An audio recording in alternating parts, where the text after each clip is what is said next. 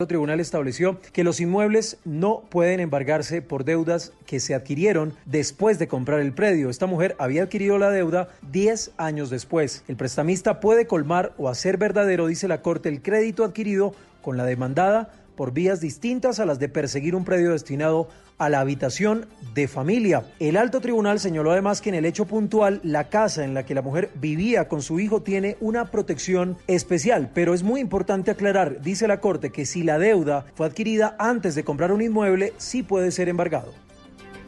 Ampliación de estas y otras noticias en blurradio.com. No se despeguen de Blue Radio porque ya llega Mesa Blue. Son las 8 de la noche. Aquí comienza Mesa Blue con Vanessa de la Torre. Muy buenas noches y bienvenidos a Mesa Blue. Alejandro Ramelli es el magistrado de la sección de ausencia de reconocimiento de la Jurisdicción Especial para la Paz que investiga un capítulo de la historia de Colombia que realmente, primero, estamos apenas conociendo por cuenta del trabajo de la JEP, segundo, pues no deja de aterrarnos y tal vez es el capítulo más doloroso de todo lo doloroso que ha visto la historia de la guerra de nuestro país y es el capítulo de los falsos positivos. Hasta el momento se han recuperado 54 cuerpos en el cementerio de las Mercedes de Beiba y se presume que esos 54 cuerpos tienen algún tipo de relación con los falsos positivos. Y como él lo ha dicho, esto pareciera ser el inicio de una cuerda que uno va jalando y va encontrando un horror dolorosísimo que Colombia necesita conocer para que Colombia pueda sanar y sobre todo no volver a repetir. Así que me da mucho gusto tenerlo magistrado aquí en Mesa Blue. Gracias. Gracias Vanessa, a usted y a todos sus oyentes. Dígame una cosa, usted se ha preparado para un montón de cosas en la vida. Usted tiene una carrera tremenda, usted tiene una estancia postdoctoral, tiene una maestría, tiene un, eh, eh, pregrado, ha sido magistrado, ha sido profesor, tiene 39 publicaciones en su hoja de vida, de todo. ¿Usted estaba preparado para esto? La verdad que no. O sea, yo creo que de todo lo que he realizado en mi vida profesional y académica, pues realmente uno no está preparado para ese tipo de cosas. ¿Cómo llegaron a Dabeiba? ¿Cómo la JEP llega a Dabeiba? Pues la JEP llega a Dabeiba por un compareciente que estaba citado por otro caso, por otros hechos, y él en algún momento nos dice, mire, yo quiero también hablarles de cuando estuve en Dabeiba, cosa sobre la cual no teníamos ninguna información, él no tenía ninguna investigación. Y él comenzó a hablar. Y lo cierto es que era un relato muy claro, era contundente todo lo que él decía. ¿Pero era quién? ¿Él era un militar o era una era Un militar, un militar ¿no? Era un militar y era completamente claro, contundente, no tenía ningún tipo de contradicción en todo lo que decía, pero eh, lo cierto es que era tan asombroso que obviamente uno al comienzo duda, dice, pero esto imposible que suceda, es imposible que en un cementerio que es legal, pues puedan existir todo ese tipo de, de víctimas.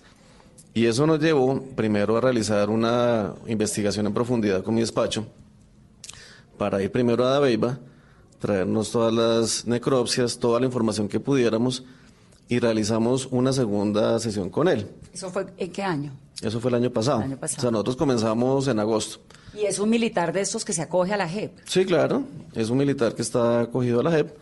Y entonces eh, nosotros hicimos una segunda sesión con él, nosotros ya conociendo el terreno, ya sabiendo dónde quedaba el cementerio, ubicado y demás, y le mostramos eh, las fotos.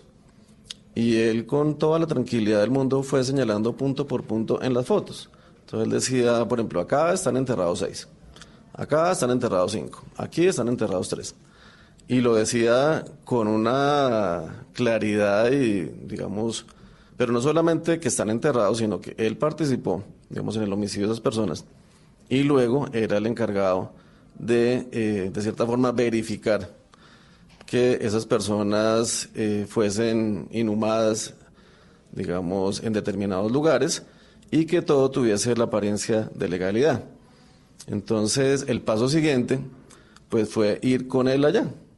Entonces, esa fue nuestra primera visita a Beba y él, eh, pues ya sobre el terreno, señaló los puntos donde eh, estaban enterradas las víctimas. Y fue diciendo, en este lugar, en este otro lugar. Exacto. O sea, él primero iba contando cada una de las historias. Él decía, mira, este lo trajimos de Medellín, este lo trajimos de tal parte, murió de tal forma, y eh, pues luego fue inhumado en tal sitio. y él señalaba con toda precisión los sitios. Entonces, pues es bastante sorprendente porque, por ejemplo, en algún momento hay unas 300 bóvedas, sin, sin exagerarte, y él se fue caminando sin ningún problema y señaló una directamente.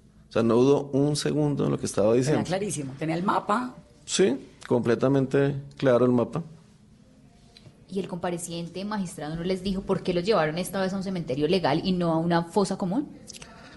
Porque eh, precisamente todo tenía avisos de legalidad. Entonces no tenían por qué llevarlos a una fosa común, digamos que estuviera fuera del, fuera del pueblo, porque precisamente todo eso era mostrado como una operación legal. Entonces, si hubiera sido una operación legal, pues hay que enterrarlos o hay que inhumarlos en un cementerio legal. O sea, si tú haces una operación legal, no los puedes, digamos, inhumar en medio del monte. Como todo tenía esa apariencia de legalidad, incluso eh, de lo que hemos averiguado, es que eh, se avisaba a las autoridades del municipio, mire, tenemos tres bajas, decían así, y los mismos trabajadores del municipio pues abrían la fosa. O sea, todo era a la vista de todo el mundo, o sea, se mostraba como algo completamente legal. Pero el militar sabía que no era legal.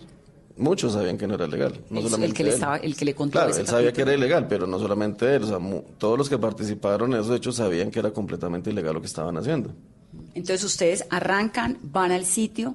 ¿Por qué el cementerio de Aveiva? ¿Por qué no el cementerio de, no sé, de Cúcuta? ¿Por qué de Aveiva? Dabeiba ha sido un sitio estratégico en la guerra colombiana. O sea, no es casual que esto suceda allí. Es, es una población que ha sufrido por el accionar de la guerrilla las FARC durante una época. Luego llegaron las autodefensas, unos enfrentamientos muy fuertes con el ejército en el año 2000. Hubo una toma guerrillera en el año 2000 incluso. Entonces, eh, pues lastimosamente para la población de allí, ha sido un sitio estratégico, porque es la entrada al Urabá, por una parte, está muy cerca del Nuevo Paramillo, es una entrada también al Chocó y es la carretera que conduce hacia Medellín. Entonces, eh, pues es un lugar que quien lo controle tiene acceso, digamos, a muchos puntos estratégicos de la geografía nacional. Pero bajo ese argumento, entonces uno podría pensar que hay algo similar en el Catatumbo, que puede haber algo similar en el Meta, que puede haber algo similar en el Pacífico, ¿por qué no en el Chocó? Porque Colombia Yo creo pues, es que un hay país de muchos. enfrentamientos. Yo creo que afortunadamente hay muchos Dabeibas y pues la idea es llegar a cada uno de ellos. ¿Y cuál va a ser el próximo cementerio? Eso, pues esa información no te la puedo dar, pero... Pero si nos eh, puede adelantar algo, magistrado. No, yo te puedo adelantar que sí hay sitios cercanos o municipios cercanos a Dabeiba que también tienen cementerios irregulares. ¿Ya tiene a otro militar que le esté contando las historias de otros cementerios en Colombia? Ya tenemos a varios. O sea, es que él no ha sido el único. Yo lo que te quiero decir es que, eh, por una parte, él fue el primero, pero ya hay varios y ayer, por ejemplo, hicimos otra diligencia y lo que van diciendo, eso es como un gran rompecabezas que se va armando. Claro. Entonces son, son detalles que cada uno va dando, que como uno ya viene con la película y uno ya ha ido al sitio, entonces va armando, va diciendo, oiga, esto cuadra, esto cuadra y esto cuadra. Entonces, eh, pues es un gran rompecabezas que estamos armando. Me gustaría que le recordáramos a los oyentes y a los militares y a todos los que nos están escuchando cuáles son los beneficios que dentro de la Jurisdicción Especial para la Paz tiene una persona que se acoge y que además cuenta estos horrores. Sí, los beneficios son condicionados, hay que decirlo, y es, son personas, en el caso de la fuerza pública, que hayan cumplido por lo menos cinco años de privación de la libertad. En ese caso tienen un beneficio condicionado, que es la libertad, pero eh, sometido a que venga y efectivamente relate una verdad plena. O sea, todos los beneficios están condicionados a la verdad plena. Sí, es un tribunal de verdad. Exacto. Entonces, no es que vengan a contar lo que ya sabemos de ellos.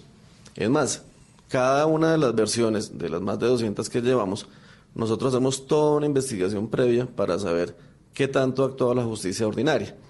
Y me parece que es un punto importante. ¿Por qué? Porque la justicia ordinaria sí ha venido actuando. Es decir, no en el caso pues de Edison, pero en muchos casos la justicia ordinaria sí actuó, y, pero actuó de forma, digamos, insuficiente. Hay muchos hechos que nunca fueron investigados en la justicia ordinaria o que nunca se tuvo el grado de detalle en la justicia ordinaria. Y por eso es que el gran desafío de la jurisdicción es superar lo que llamamos el umbral de verdad. Y es, en la justicia ordinaria se ha logrado cierta verdad. Hay que reconocerlo. o sea, no pues, es que la justicia nada no más lo y nada hecho. menos que esta historia de los falsos positivos. Es decir, Claro. eso sí hay que, creo que Colombia tiene que tener eso claro. Si no hubiera sido por esta, esta determinación de la JEP de encontrarla y también por esas posibilidades que se le están entregando a los militares y a las personas que participaron en el conflicto en Colombia, no Ahora, sabríamos hay una cosa que también yo te quiero aclarar, es lo siguiente. Omitir la verdad o mentir También. lleva a la pérdida de los beneficios. Entonces, lo cierto es, y yo creo que el mensaje tienen que tenerlo claro, es si no dicen toda la verdad, si mienten, si encubren, pueden perder los beneficios. ¿Y eso qué significa? Que una persona, como en estos casos, que tiene una condena de 40, 50, 60 años de cárcel, si no cuenta toda la verdad o si miente, termina otra vez con su condena. Entonces, el tema es que yo sí haré una invitación a que no jueguen con candela, porque realmente si nosotros eh, concluimos que esa persona nos está mintiendo o que nos está contando todo, se está exponiendo a una pena de 40, 50, 60 años de cárcel. Entonces, ustedes se van a este sitio con el militar que les cuenta, que es un militar, supongo que ya puede en retiro, Está privada de la libertad. está privado de la libertad. ¿Y él era joven en esa época? Sí, era mucho más joven, claro. Él es joven de por sí. ¿Pero tenía algún tipo de mando? Eh, era un suboficial. Era un suboficial. Entonces él va, eh, ha- hace esta confesión, van ustedes, les comienza a mostrar los cuerpos y luego que sigue en ese proceso. Claro, ¿qué sigue? Entonces, lo primero que nosotros hacemos es un ejercicio de prospección y esas prospecciones nos van dando eh, pues ciertos lugares donde efectivamente están los cuerpos, entonces ya viene la, la- la exhumación, pero simultáneamente nosotros seguimos investigando, que es lo interesante. Y es que esto es como, siempre lo he dicho, una especie de efecto bola de nieve, y salieron muchas más personas, de más épocas, de más hechos. O sea, esto no es el en caso. el mismo cementerio o en otros, eh, en ese mismo. en ese mismo. Pero entonces la labor de la JEP no se limitó en este caso, digamos, a contrastar la versión de él para saber si era verdad o no, sino que mucha gente comenzó a hablar. ¿sí? Y comenzó a decirnos, mire, yo sé de otros casos, pero que están en otra parte del cementerio. La gente que estaba ahí alrededor, pues teniendo en cuenta que todo se hacía como dentro de un marco de legalidad, ¿en algún momento pensó que no era legal lo que estaban haciendo? Digamos, el del cementerio, el vecino, el que los enterraba, el de la funeraria. Pues yo lo que he advertido es que muchos sabían que no era legal. Tuvimos, eh, fíjense por ejemplo el caso de un médico que en alguna época se dio cuenta, porque finalmente ellos les realizaban una, una autopsia y demás. O sea, es que todo tenía el viso de legalidad. Pero obviamente un médico pues va notando que hay cosas que no cuadran, ¿no? Y esta persona, junto con una enfermera, les tocó eh, desplazarse, les tocó salir corriendo de Dabeiba. O sea, el tema es que, que esta es una larga historia y lo que yo veo es que en un ambiente de, digamos, de terror que se vivió allí, pues mucha gente sí sabía, pero nadie se, nadie se atrevía a decir absolutamente nada, ¿Por porque qué? pues, pues porque usted está en medio de la guerra, ¿no? Y entonces si comienza a decir, oiga, me parece que esto es irregular o yo no estoy de acuerdo, pues comienzan las amenazas, comienza las intimidaciones y por ejemplo el caso de este médico, él le tocó salir corriendo de Abeba. Pero entonces había complicidad también de medicina legal, de fiscalía. Bueno, y todavía no me atrevo a, a decir que hay complicidades de otras entidades. Lo que sí es cierto es que estos hechos, digamos, responden a que muchas personas de cierta forma estaban enterados. O sea, yo no necesariamente digo que estuvieran de acuerdo, pero que sí sabían y que, eh, pues por todo el ambiente de temor que existía en esa región, nadie se atrevía a decir nada. Pero tenía que haber algún tipo de complicidad, porque por ahí pasa medicina legal, ¿no? En el levantamiento de los cuerpos, por ahí tienen que pasar necropsias. No necesariamente ¿o está no? medicina legal. ¿Fiscalía? No necesariamente. No necesariamente porque no todos los levantamientos los hacían, digamos, con toda la medicina legal y con absolutamente todo. Muchas veces eran inspectores de policía y demás. O sea, esto no es como, digamos, un levantamiento en Bogotá, como para decir uno Claro, que tiene que lejano. llegar todas las autoridades. No, estamos en una guerra y muchas veces eh, estos levantamientos no se hacían con, digamos, con todas las formalidades que se realizan en una ciudad como Bogotá. Y entonces, ¿cómo legalizaban esos muertos? Digamos, si no era con medicina legal, con fiscalía, era que era una orden era una, sencillamente el médico, el médico que estaba allí de turno en, en el hospital, ¿no? Entonces el que hace la necropsia son los médicos. O sea, no necesariamente es una cosa de medicina legal, sino que son el hospital local, entonces pues allí no hay una sede de medicina legal tampoco. Y son los encargados de eh, realizar esas labores que en una ciudad como Bogotá, pues obviamente los haría medicina legal. Este médico del que nos cuenta, magistrado, que salió de la zona, ¿está colaborando con ustedes? Todavía no lo tenemos identificado, es una historia que nos contaron. Nos contaron, mire, es que acá en este ambiente de terror, hasta un médico y una enfermera en tal año, pues les tocó salir corriendo, porque seguramente advertían que, eh, por ejemplo, digamos, las víctimas todas tenían un impacto en la cabeza, ¿sí? Pero un impacto en la cabeza de frente. Y entonces usted dice, pues en un combate, por ejemplo, en un caso ahí que tenemos, que son tres víctimas, y usted mira las necropsias y las tres tienen un impacto en la frente. En un enfrentamiento. en un enfrentamiento, pues tienen que tener una excelente puntería, digo yo, ¿no? Pero además es a menos de dos metros de distancia. Entonces dice uno, tres personas que en un enfrentamiento, pues todas tienen un impacto en la frente, ¿sí?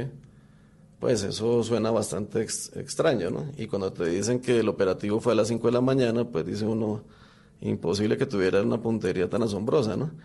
Y cosas como esas. Entonces dice uno, cualquier médico va a sospechar, cualquier médico va a decir, oiga, pero me traen aquí tres cadáveres y los tres cadáveres tienen el mismo impacto en la misma zona y eso fue un combate.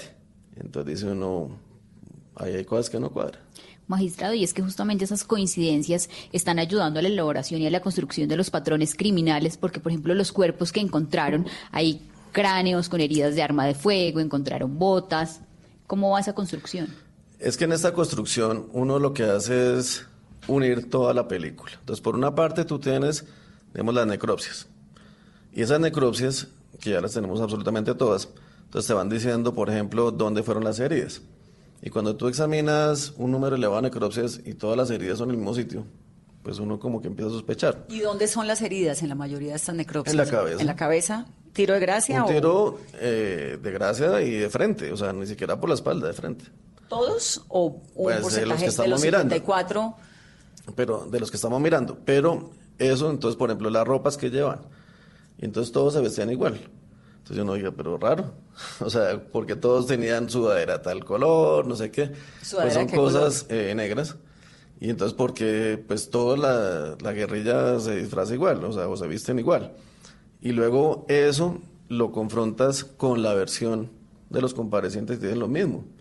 Y entonces eh, cuando llegas al sitio y haces la exhumación y encuentras justamente lo mismo, pues dice uno, ahí coincidió, o sea, coincide lo que dice la necropsia, coincide lo que dice el compareciente y coincide lo que, de cierta manera, el cuerpo te está diciendo.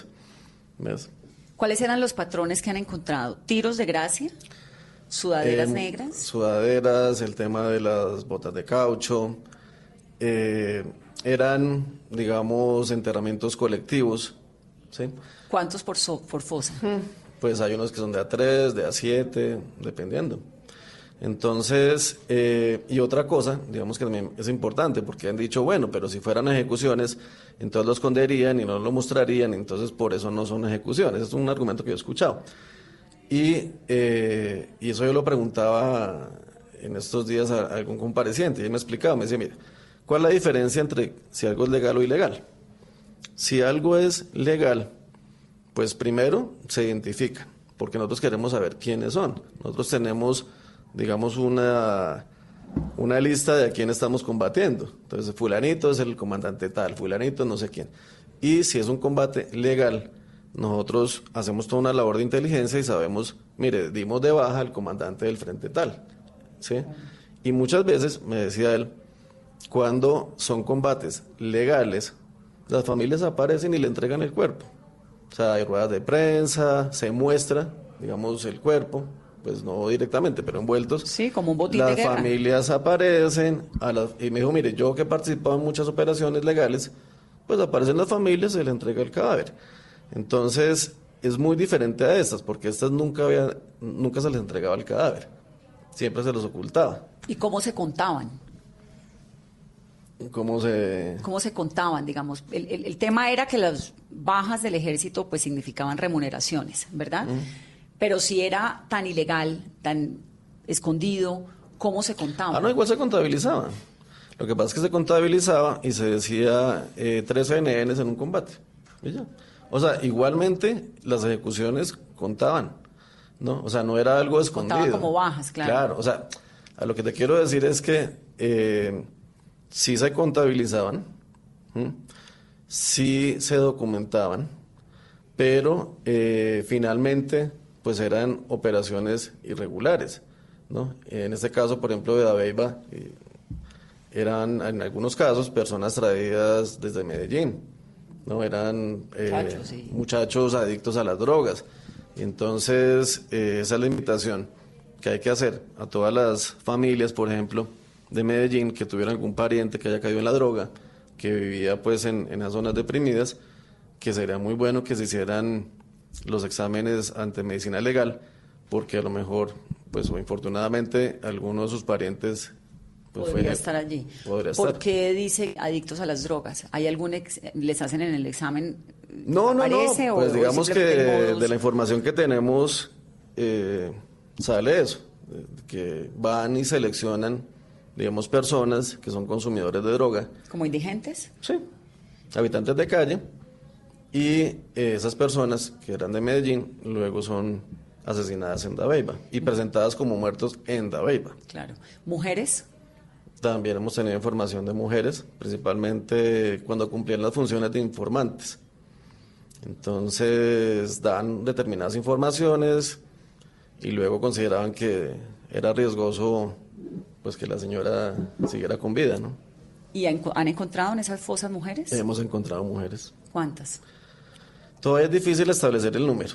Establecer el número es, es difícil, pero digamos de, de lo que uno pudo advertir allí, pues eh, efectivamente todavía tienen rastros de cabello, por ejemplo. Y cosas que uno dice, pues son de una mujer. Claro, ¿no? O sea, yo no soy un experto forense, pero Claro. es por lo que el mismo equipo forense me decía y por lo que yo pude ver. ¿Y mujeres jóvenes o mujeres de qué edades? Eh, usualmente sí eran jóvenes y, también lo que encontramos fueron niños, adolescentes y eso también eh, lo que uno encuentra coincide con lo que la información que nos ha llegado. Claro, van escuchando, eso es muy increíble, y ahí es cuando habla usted de, de armar la película o el rompecabezas, es muy impresionante porque entonces es usted en una sala oyendo los testimonios y luego en tierra confirmando que lo que dicen es cierto. Claro. Y es que la cosa es que como siguen las versiones, Claro. Entonces uno a veces va preguntando ciertos detalles que no preguntaba antes. O sea, como yo sí estuve, digamos, una semana completa ya en el cementerio y me di cuenta de muchas cosas, cuando yo vuelvo a preguntar, me doy cuenta que hago preguntas que antes no hacía, ¿no? Detalles. Es que Por ejemplo, ¿qué esto es- preguntas, magistrado? Por ejemplo, que si las botas de las víctimas eran nuevas o eran usadas. ¿Mm? Y entonces, de lo que yo pude advertir es que las botas eran usadas. ¿sí? Entonces yo preguntaba, o pregunté en estos días, bueno, ¿las botas eran nuevas o usadas? Y me dijeron, eran usadas. Y entonces yo, trin, automáticamente, pero eso fue lo que yo vi. O sea, yo vi botas usadas y este señor, que no estuvo conmigo allá, ni Me había dicho en estar, Bogotá en la oficina. me dijo en la oficina que eran usadas. ¿Ves? Entonces son, tú vas uniendo cabo por cabo, cosa por cosa, y se me coincide toda la película. O sea, por el momento no he escuchado, digamos, de algo que me diga, mire, pues usted está equivocado, es por otro lado. O sea, cada vez como que eso se va confirmando, confirmando y confirmando. O sea, le están diciendo la verdad. Pues todavía no me atrevo a decir que me está dando plenamente la verdad. Lo que digo es que sí hay muchas cosas que coinciden. Lo de las botas, ¿cómo funcionaba? ¿Les daban unas botas usadas de quién? Les ponían unas botas, obviamente, para que parecieran guerrilleros De ellos mismos. de ellos mismos. Y los mataban con las botas puestas. Sí, Claro, y los enterraban después con las botas puestas. Hacemos una pausa, estamos hablando con el magistrado Alejandro Ramelli, que es el gran investigador de los falsos positivos en Colombia. ¿Cuáles son los comentarios de la gente hasta ahora, Carolina? ¿Qué dicen? Varias preguntas, Vanessa, de esta hora con nuestro numeral. Vanessa, los falsos positivos son. Algunos de los comentarios que recibimos a esta hora nos escriben que si los falsos positivos son una política o fueron una política del ejército y del Estado colombiano, también que cuál es el registro de fechas de cuándo se iniciaron y que si en los últimos años se han reportado más casos también, si habrá nuevos episodios como el caso más reciente de Aveiva, esto en el departamento de Antioquia, también recibimos a esta hora pregunta del senador del Polo Democrático Iván Cepeda que escribe con nuestro numeral Vanessa los falsos positivos son crímenes de lesa humanidad que han causado un inmenso daño al país y sembrado el sufrimiento en miles de hogares. Por eso es fundamental la labor que está haciendo la JEP Colombia para esclarecer estos hechos y sancionar a sus máximos responsables. También escribe Jimmy Villar, Vanessa, los falsos positivos son la terrible herencia que ciertos políticos arropados con sangre de inocentes. También Juan Carlos Muñoz escribe, Vanessa, los falsos positivos son, es lo único que le importa investigar a la JEP, cómo enlodar a las fuerzas militares, por qué de las fosas de las FARC no se sabe aún nada, ni de los secuestrados que murieron en cautiverio, ni de los menores reclutados, solo conocemos información sobre muertes extrajudiciales. Son algunas de las preguntas que recibimos a esta hora para que todos nuestros oyentes participen con numeral Vanessa, los falsos positivos son. Todos tenemos un reto, algo que nos impulsa, eso que nos hace levantar de la cama todos los días, un sueño que nos lleva al límite y nada más importa. No importa el dolor, ni la frustración, no importa el tiempo. Un reto que es a la vez nuestro combustible y nuestra obsesión. Porque nada se consigue de la noche a la mañana. Este es mi reto. ¿Cuál es el tuyo? Pasta Sonia, sabor y energía que te hacen mejor. Trabajamos pensando en usted.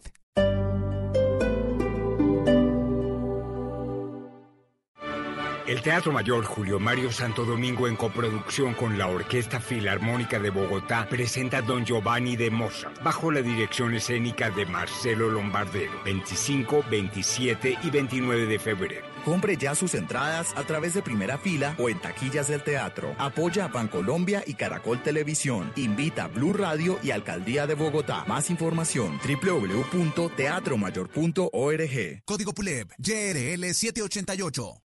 Hoy en Blue Radio. Hola amigos de Blue Radio, les habla Juan Pablo Hernández y quiero contarles que me dieron una muy buena noticia. Esta noche estaré como invitado en Bla Bla Blue, conversando de lo bueno. Así que los espero muy puntuales a las 9 de la noche porque ya saben, la única que no se cansa es la lengua. Los esperamos a las 9 de la noche. Bla Bla Blue. Conversaciones para gente despierta. De lunes a jueves desde las 9 de la noche. Por Blue Radio y bluradio.com. La nueva alternativa.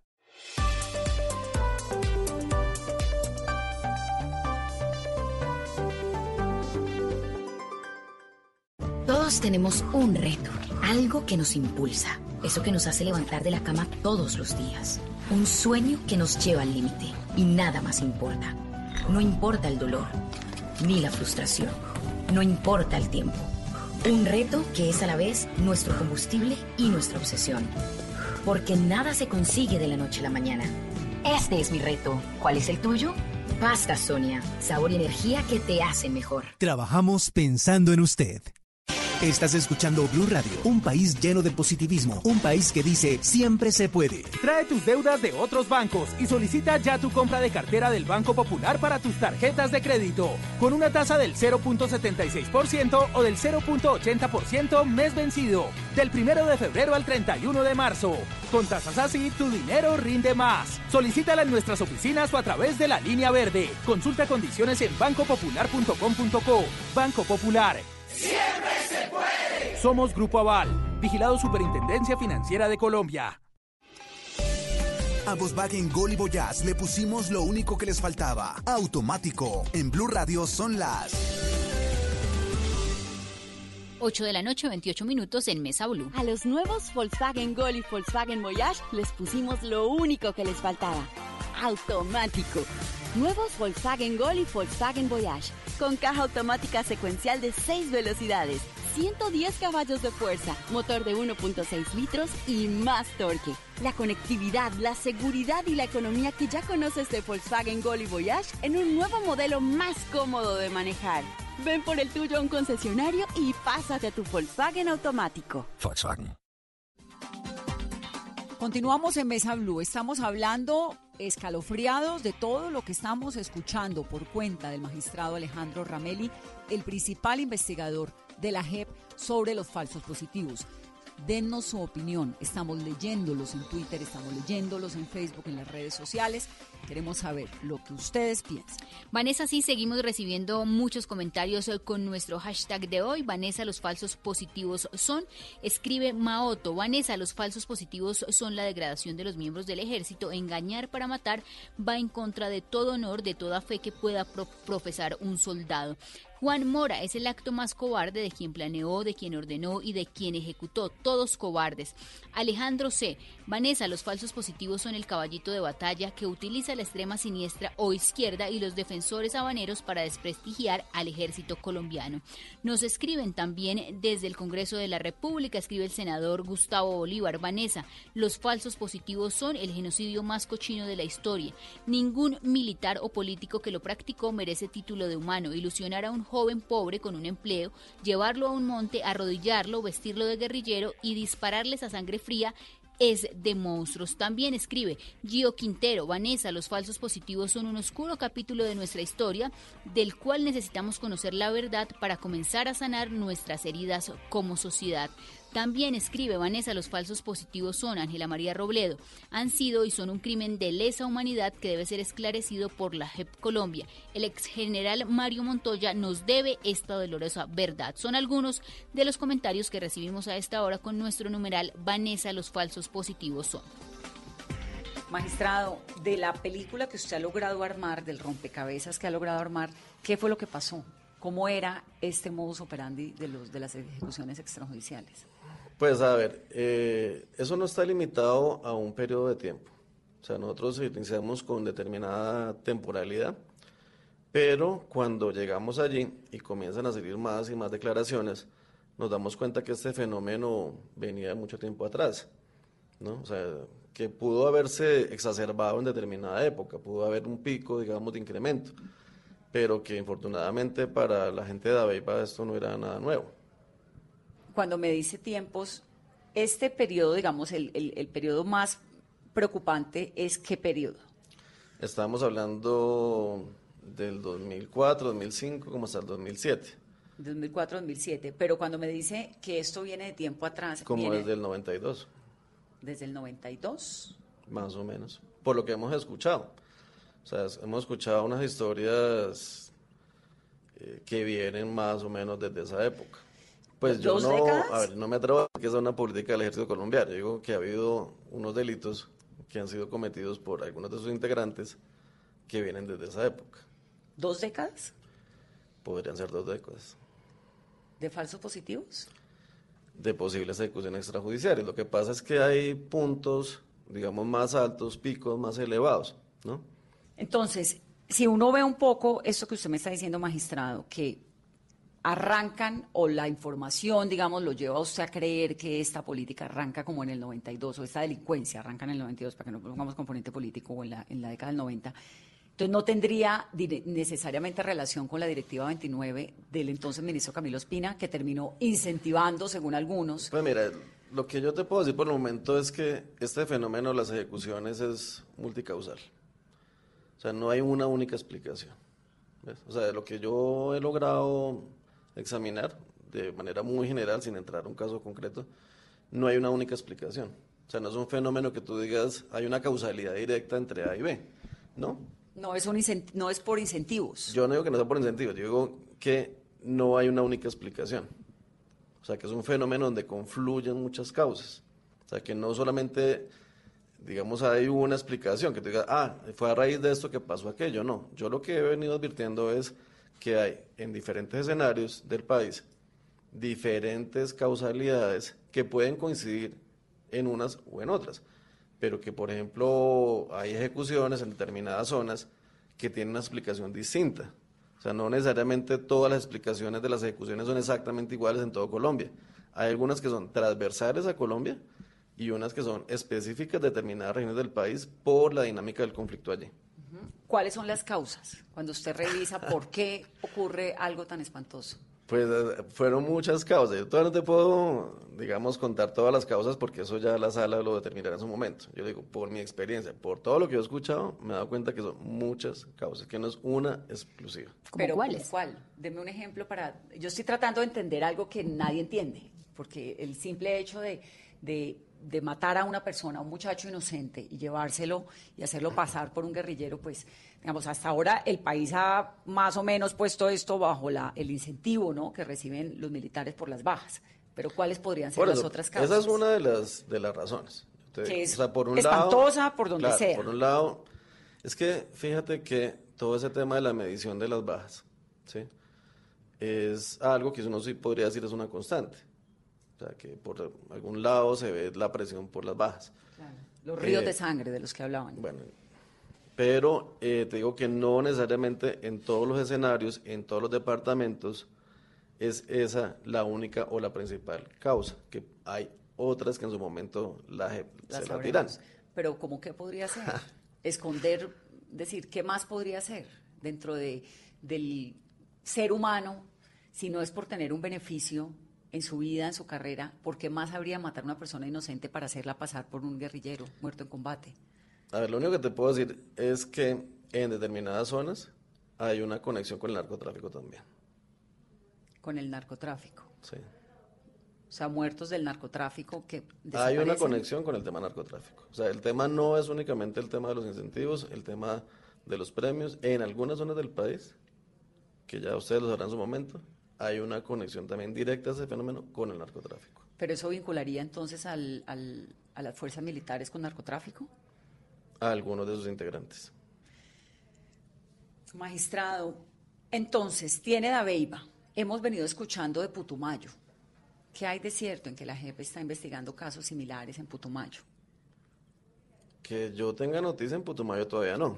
Es que nosotros investigamos por determinados territorios determinados territorios donde eh, se ha concentrado el mayor número de delitos.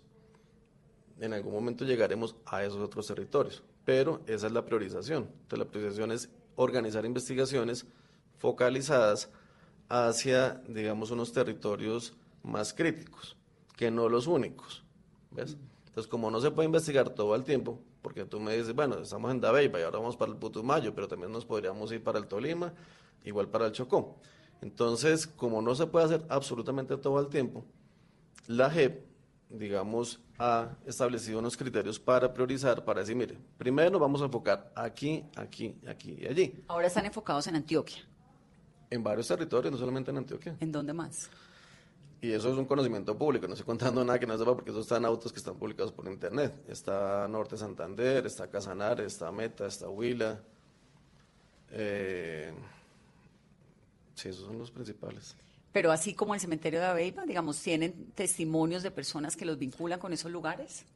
Pues hay otros sitios de la geografía nacional donde nos están alertando, mira, ahí también pueden existir eh, víctimas de ejecuciones que han sido inhumadas ilegalmente. ¿Usted cómo maneja emocionalmente todo esto? Esa es una muy buena pregunta. La verdad es que no es nada fácil porque eh, recibir tantas versiones, ¿no? Digamos, por un lado es, es complicado emocionalmente, porque uno dice cómo una persona es responsable de 20, 30 homicidios, porque estoy hablando de esos números, ¿no? Y, Confesando además, ¿no? Sí, confesándolo. ¿Con la frialdad del mundo o se estremece? No necesariamente, ¿sabes? O sea, hay de todo. O sea, yo no digo, eso depende de cada personalidad, pero, pero al final, al final cuando uno sí les les pregunta no solamente por los hechos, porque es que nuestra finalidad no solamente es que usted venga aquí y cuente bien todo, sino es que el compareciente sea consciente del daño que hizo. ¿sí? Diga, mire, yo efectivamente eh, al cabo del tiempo me di cuenta que causé mucho daño a determinadas familias, que dejé huérfanos, que dejé viudas, que dejé historias rotas por todos lados y eso eh, creo que es lo más importante. O sea, que ellos mismos hagan una reflexión y se descarguen psicológicamente. ¿no? Diga, mire, yo, y casi todos dicen lo mismo. Después de esas largas versiones que duran a veces dos, tres días, uno les pregunta cómo se sienten. Ellos dicen, pues descargado. O sea, por fin conté todo esto, por fin, digamos, puedo, pues no dormir en paz, pero sí tener un cierto alivio, porque para ellos también se requiere eso. O sea, yo creo que ellos también hay que trabajar, no solamente las víctimas, que obviamente son el centro nuestro, pero también tenemos que trabajar en los victimarios. Pues es que también eran muchachos. Sí, fíjese que yo me he encontrado, no sé, con miembros de la fuerza pública que duras penas tienen segundo de primaria, tercero de primaria, y ellos mismos dicen, yo no sé nunca por qué acaben esto. Pero así como me encuentro el de la segunda de primaria, me encuentro jóvenes oficiales pues que salieron de colegios privados de Bogotá, bilingües, y dicen, pues ahí sí que menos me entiendo. No, ni siquiera me he podido yo explicar por qué acabé en esto. O sea, yo, era, yo venía de una familia cristiana, teníamos valores, y al final, pues no sé por qué acabé en esto. O sea, ellos mismos no terminan de explicarse en qué momento terminaron metidos en todo eso. ¿Y por qué cree usted que terminaron en eso? Pues por todas las causas que, hemos venido hablando, ¿no? Por las presiones por resultados, por, por esos sistemas de incentivos y demás. Pero que yo creo que ellos, como a la vuelta de los años, también se están haciendo esas mismas preguntas. Dicen, mire, yo la verdad no les explicar a usted. O sea, yo tampoco le doy la respuesta a decirle eh, qué me llevó a eso. Lo que yo tengo claro es que yo no soy pues un asesino, psicópata ni nada de eso, sino que es infortunadamente esa lógica que nos metieron de la guerra que finalmente personas que veníamos pues, de unas familias clase media de Bogotá, terminamos eh, pues participando en hechos tan deplorables. ¿no? ¿Que nos metió quién? La lógica de esa guerra y el sistema. Yo creo que eso es un tema como un sistema, ¿no? Y entonces... ¿Necesariamente con una cabeza o no necesariamente? Eso tendremos que establecerlo, pero, pero el tema es que es como una dinámica en la que ellos terminan involucrados que finalmente hacen la reflexión y no terminan de tener todavía toda la respuesta. Es decir, mire, yo la verdad, como que participé en todo esto, pero si usted me pregunta por qué lo hice, tampoco es que lo tenga tan claro. Y entonces me estaba diciendo emocionalmente usted cómo lo maneja. Entra estas versiones, tres días oyendo unas confesiones, cada una más dolorosa que la otra. ¿Y luego qué? Cuando usted llega a su casa. Pues Sí, a mí a veces me dicen, usted necesita un psicólogo. Y yo la verdad nunca he pedido ayuda a un psicólogo, pero... Un psicoanalista de pronto. Sí, tal vez sí, más bien. Pero no, no es sencillo, pues tal vez uno se refugia en su familia, en, sus actividades profesionales, eh, hace deporte, voy al gimnasio, trato como de pensar en otras cosas. Pero efectivamente, pues no es sencillo, no es sencillo uno pues lidiar con todas esas historias, ¿no? Sí, y sobre todo estar en terreno, porque una cosa es la oficina, ¿no? Pero estar allí creo que es fundamental, porque, digamos, la, la gente ve que, que, la jurisdicción está allí. Eh, y le cuento una anécdota simplemente. Cuando estuve la primera Senda Viva, me encontré con una, una, periodista, otra colega de ustedes, y ella me, me preguntó, oiga, ¿y usted qué hace acá? Y entonces me pareció muy rara la pregunta, y como que quedó acá. Me dice, sí, es que los magistrados nunca van a nada de esto. ¿Usted qué se ha metido acá? Y yo la verdad le contesté con toda honestidad y le dije, pues es que yo sí pienso que es como mi obligación, o sea, claro. casi que me extraña su pregunta. Pero efectivamente, pues eso no es la regla. Es decir, la gente da las órdenes de Bogotá y vayan ustedes allá y miren a ver cómo hacen. pero por eso es que le ha salido también, magistrado. Pues además porque tengo un excelente equipo. Claro. Magistrado, y por ejemplo, ¿cómo ve que tantos eh, oficiales, soldados que han sido comparecientes, que han estado en estas diligencias por tres días y han contado la verdad, se han arrepentido, y el general Mario Montoya en la última diligencia guardó silencio? Pues mira, yo sobre ese caso no me puedo pronunciar porque cuando yo fui fiscal investigué directamente a, a general Montoya, entonces yo digamos, sobre ese caso me declaré impedido, ya la sala me admitió la, el impedimento, entonces pues no puedo dar ninguna opinión. Magistrado, ¿qué va a pasar, por ejemplo, en los próximos días? En este caso 003, ¿qué viene en las piezas y en el rompecabezas que se está armando? Pues bueno, en eso viene, por un lado, el trabajo de medicina legal. Entonces ellos tienen que avanzar, eh, espero que con la mayor prontitud, en la identificación. La identificación de de las víctimas. Eso es un trabajo complejo, delicado. Y con nuevo director o directora, ¿no? Sí. Entonces ellos tienen que avanzar en eso. Nosotros seguimos avanzando en nuestra investigación. Eh, en su momento se llamará a más comparecientes de ese caso. Entonces, es un caso como yo le decía a alguien que me preguntaba, mire, yo todos los días trabajo en el caso de David. O sea, todos los días me levanto y digo, ¿qué más hay que hacer en el caso? Porque es la única forma que eso avance. ¿La salida de Claudia García de la de medicina legal les torpedean algo el trabajo?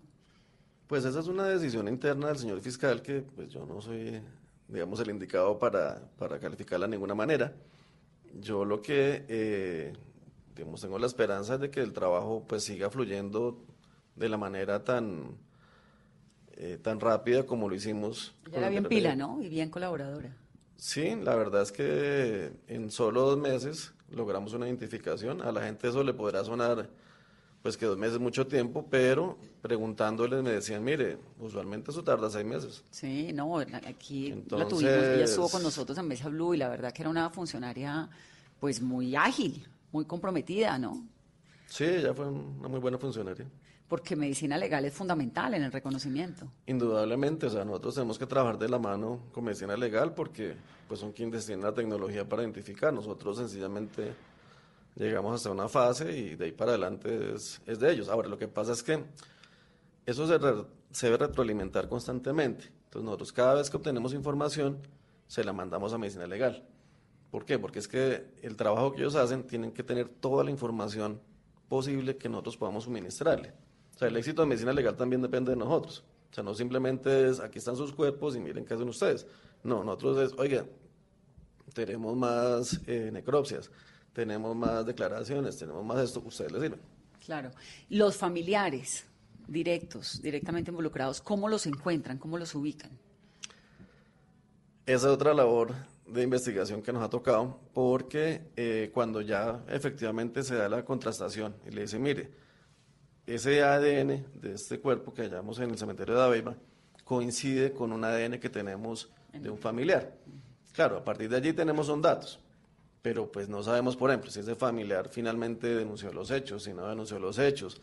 Sabemos que fue medicina legal y que efectivamente le tomaron la muestra, que es fundamental. Para poder tenerlo como pero en el de ahí para adelante, pues vaya, localícelos. Y eso es un trabajo que hicimos de verdad con los funcionarios de este despacho.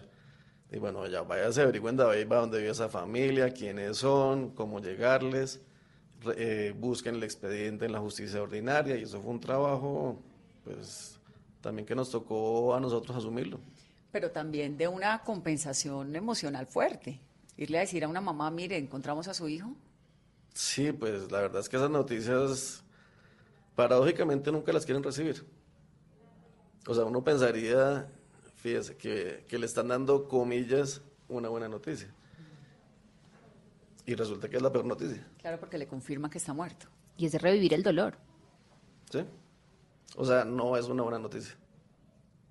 Las veces que usted ha tenido que hablar con ellos, con las víctimas, la entrega de, de, los cuerpos, con nombres, con las personas que, pues, que son las víctimas directas de los desaparecidos, ¿cómo lo maneja? Ellos han tenido, en el caso de, Edison Alexander, tuvieron un acompañamiento psicológico previo. Igual hay que hacerles todas las explicaciones legales. Allí directamente también los funcionarios de mi despacho fueron a hablar con ellos días antes. Les explicaron todo porque eh, pues uno entiende que hay muchas dudas eh, humanas. Entonces, por ejemplo, oiga, pero ¿será que el que me va a entregar si era el mío? ¿Cierto? Pues sí, porque ha pasado. No, la gente está en una fase de negación. ¿sí? Entonces, ellos todavía guardan la esperanza de encontrarlo vivo. Y pues hay que decirles, mire, pues infortunadamente, pues no pueden seguir en esto. Eh, están las dudas de, oiga, pero nosotros queremos mirar el cadáver, mirar si es, si no es, y eso requiere un acompañamiento psicológico por lo fuerte que es. Eh, ya cuando yo tuve la ocasión de hablar con ellos, pues es una familia campesina, antioqueña, eh, tradicional, normal. ¿Y el muchacho qué hacía? Él trabajaba con su padre, eran eh, agricultores, tenían un cultivo y vivían con su familia en el cultivo. Pues. Hay quienes dicen, no, es que era colaborador de la guerrilla. Pues mire, yo no tengo ningún elemento probatorio para afirmar eso y tengo todos para decir lo contrario. Entonces me parece que uno no puede, primero, eh, hacer este tipo de, afirmaciones que no están documentadas en ninguna parte. O sea, si a mí me dicen es que esta persona pertenecía a ese grupo armado y aquí están todas las pruebas. Yo no he recibido ninguna prueba de eso. O sea, yo he recibido pruebas de todo lo contrario. Entonces yo soy un juez y yo parto desde la duda. Entonces la duda es, a mí tráiganme las pruebas. Y no he recibido la primera prueba que me diga todo lo contrario. Y sí he recibido todas las pruebas que me dicen que efectivamente no pertenecía a ningún grupo armado. Que era un muchacho inocente. Claro. Él y todos los, los que ha encontrado hasta ahora. Eso habrá que determinarlo en la investigación. Yo creo que te puedo decir que en el caso de Edison, pues era por todos los eh, testimonios, por todo lo que tenemos, pues sencillamente estaba en su casa, llegan eh, los integrantes de la fuerza pública, lo sacan, lo interrogan junto con otros y deciden asesinarlo. Entonces, pues sí, es muy lamentable que se incurrido en este tipo de delitos. Magistrado, y de esa semana, ¿cuál va a ser esa imagen que, que jamás va a poder borrar y ese hallazgo que más lo sorprendió? Pues una pregunta muy difícil. Yo creo que de las cosas más sorprendentes fue el hallazgo de toda una familia. Y entonces cuando uno ve que, que son eh, incluso un menor de edad, pues uno dice, ¿cómo lograron? O sea, ¿en qué cabeza les cabe que puedan hacer este tipo de cosas, no? Increíble, ¿no? Terrible. ¿Y usted qué opina, magistrado, de todas las críticas que hay contra la JEP? Pues, a ver, digamos que yo las trataría como de clasificar, porque habrán algunas críticas que provienen por falta, digamos, de conocimiento de lo que hacemos, y eso podrá ser también responsabilidad nuestra de no difundir más lo que hacemos. Habrán otras que no creo que sean tan bien intencionadas, pero sencillamente, pues yo creo que nosotros tenemos que hablar es con los resultados y con la objetividad y con la imparcialidad. Entonces, me parece que sencillamente no es que uno salga a decir, mire, ustedes están equivocados todos, no. Yo creo que con los hechos que tenemos que hablar. Nosotros no tenemos que entrar a, convencer de que, que tenemos legitimidad y que somos objetivos. No, nosotros tenemos que ser objetivos y tenemos que dar resultados. Y haciendo eso es que nos vamos a ganar el apoyo. ¿Usted cree que hay gente en Colombia a la que no le interesa que estas verdades que están saliendo a relucir se conozcan? Yo creo que hay muchas.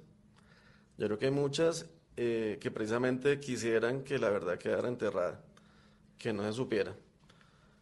Y me parece que sin esa verdad este proceso de paz no tiene ningún sentido.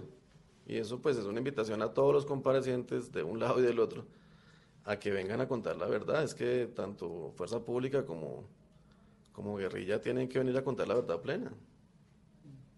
¿Y qué esperan del nuevo fiscal? Pues yo tengo una muy buena eh, imagen de él. Yo creo que, que es un gran académico, que ha hecho una muy buena carrera y pues le deseo todos sus éxitos. ¿Se van a mejorar las relaciones de la JEP eh, con la fiscalía?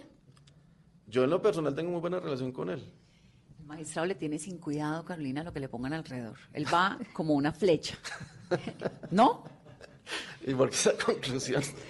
Porque tiene unos resultados impresionantes. Porque además le encanta el trabajo, porque además creo que el país está entendiendo y conociendo finalmente, ¿no? Qué es lo que hace la JEP y porque Colombia está conociendo una verdad horrorosa que necesita conocer por cuenta del trabajo suyo, de toda la JEP. La JEP realmente está haciendo un trabajo impresionante pero los que hemos creído en la JEP desde el día cero sabemos lo difícil que ha sido sobrevivir para esto, para poder contar esto, para poder que usted me diga, mire, es que este modus operandi arranca en los 90, pero además hay otros móviles, hay otras causas, de pronto narcotráfico. Lo del narcotráfico me quedó sonando, ¿por qué no me explica un poquito más? Lo que pueda. Yo lo explico, pero no me graba. ¿No grabado? Esto está, está Oh, magistrado, está grabado al aire, ¿cómo? y, a mí que me cuente cuál va a ser el próximo Dabeiba, el próximo cementerio en el que van a estar. Pero, pero sin, yo los puedo contar, pero... O sea, usted lo que quiere es que apague la, la, la grabadora, la yo cámara. Contar, pero sin que me graben. bueno, ahora me cuenta, pero para los oyentes y para que la gente más o menos entienda, hay unas causas distintas a los incentivos, no necesariamente solo incentivos. No es el único, no es la única causa. Es una causa fuerte y es una causa eh, que sí, digamos, uno la ve transversal, pero lo que te puedo decir es que no es la única causa. ¿Era posible que todo esto ocurriera tan horroroso sin que las cabezas visibles del Estado se dieran cuenta? Es lo que tenemos que establecer en las investigaciones, el grado de responsabilidad de cada quien. O sea, yo por el momento no te puedo decir, llegamos ya a esa convicción. Yo lo que te puedo decir es, hemos encontrado esto y pues las responsabilidades son individuales y cada quien habrá que analizarlo. O sea, uno no puede... Yo en eso creo que nos, nos tenemos que cuidar mucho de hacer afirmaciones generales. O sea, nosotros no podemos, es que todos sabían, es que, no. Yo lo que digo, nosotros somos jueces y como jueces tenemos que actuar. Entonces, tiene que existir la prueba, tiene que existir el establecimiento de la responsabilidad individual de cada quien. Entonces, me parece que no podemos caer en eso de decir todos sabían, imposible que no supieran. No, eso se determinará persona por persona, caso por caso. Mm. Magistrado, muchas gracias. No le contestó a Carolina cuál es el próximo cementerio. Que cerca de Bahía es lo único que nos da de pista. Ah, ya. Pero me puede dar bueno, el nombre. cerca de Bahía. Entonces, eh, lo primero es que en la, en la última sesión que estuvimos en Dabeiba, también estuvimos haciendo un ejercicio de prospección sobre posibles lugares donde estarían víctimas de desaparición forzada de las FARC también. Y eso me parece que es un punto importante. Ahora, eh, me han dicho, bueno, pero es que eso no es del caso 03, eso es del caso 04, que es Urabá. ¿Cuál, la, cuál es la, la, explicación que yo le tengo a eso? Y es, nosotros somos magistrados, recibimos versiones, declaraciones de víctimas en Daviva que me dicen eso. Yo puedo asumir por prevención, una competencia a prevención, para decir, investigo esto, y luego esos actos urgentes de investigación se los traslado digamos, al funcionario que tenga el caso 04. O sea, eso no es nada irregular, o sea, eso es porque por ahí ya he dicho que usted no tenía competencia para los de las FARC. No, sí. Si uno recibe unas declaraciones y ve que puede hacer algo en ese momento, eso se llama competencia prevención. Entonces yo no puedo quedar quieto y decir, ah, no, espera un momentico, que porque a no que me venga el sí. otro, eso no es mío. No, no. Espere que aparezca el otro. No, es como si a mí me dan una, como si me encuentro a Egan Bernal aquí a la entrada de la JEP. Pues toca llamar al de deportes a contarle. Exacto. Entonces, eso es algo completamente regulado en la ley, la competencia de prevención, y lo importante es eso, que eh, igualmente nosotros en esas tomas de muestras, porque la toma de muestras, pero al mismo tiempo una entrevista con las víctimas, y muchas me decían, mire, es que la guerrilla del Frente Quinto de las FARC desapareció en papá tal año. Pues hay que hacer algo. O sea, uno no puede, ah, un momentico, espere que llegue el caso, no sé qué, y el otro. No, pues estamos investigando. Y por eso, yo eh, en esos días, que hicimos demasiadas cosas, envié a un equipo de investigadores a averiguar todo eso. ¿Ves? Entonces, un poco también el mensaje que me parece importante es, para nosotros todas las víctimas de desaparición forzada son igualmente importantes. O sea, aquí no hay víctimas del uno que son más importantes que los del otro, no. Si las víctimas son miembros de la fuerza pública, son miembros de la fuerza pública. Si son campesinos, si- el que sea. O sea, para nosotros no existe ningún tipo de diferencia entre todas las víctimas de desaparición forzada en Colombia. Lo que pasa es que los falsos positivos, y en eso sí hay que, yo quiero eh, decir algo, pues tienen un, un componente distinto, y es que son del Estado, y el Estado no puede igualarse a los criminales que combate. En eso estamos de acuerdo. Entonces, sí, las FARC hicieron unas atrocidades horribles en Colombia. Los paramilitares también hicieron unas cosas horribles en Colombia. Aquí hay unos criminales de todo lado horribles. Pero lo que haya pasado por el ejército es muy grave y puede ser más grave que lo demás porque es, que, es, el Estado. Usted me recuerda una frase de un dramaturgo inglés, quien decía, es terrible que eh, los caníbales se coman al misionero, pero es peor que el misionero se coma a los caníbales. Claro, porque el misionero Entonces, no está hecho para comerse a los caníbales. exacto. Nadie espera que se lo vaya a comer. Exactamente. Entonces, por supuesto que el grado de responsabilidad es mayor si uno es funcionario público. Eso sí estamos completamente Pues, Porque de los acuerdo. criminales se portan como lo que son, criminales. Pero, que el Estado... puede- claro, pero tampoco hay que justificar que los criminales cometan ese tipo de cosas. No, no, yo no lo justifico. Lo que pasa es que lo trato, Ujú. digamos, lo que hace el Estado, bajo la batuta del Estado, pues es muy grave. No, indudablemente es gravísimo, indudablemente es muy grave.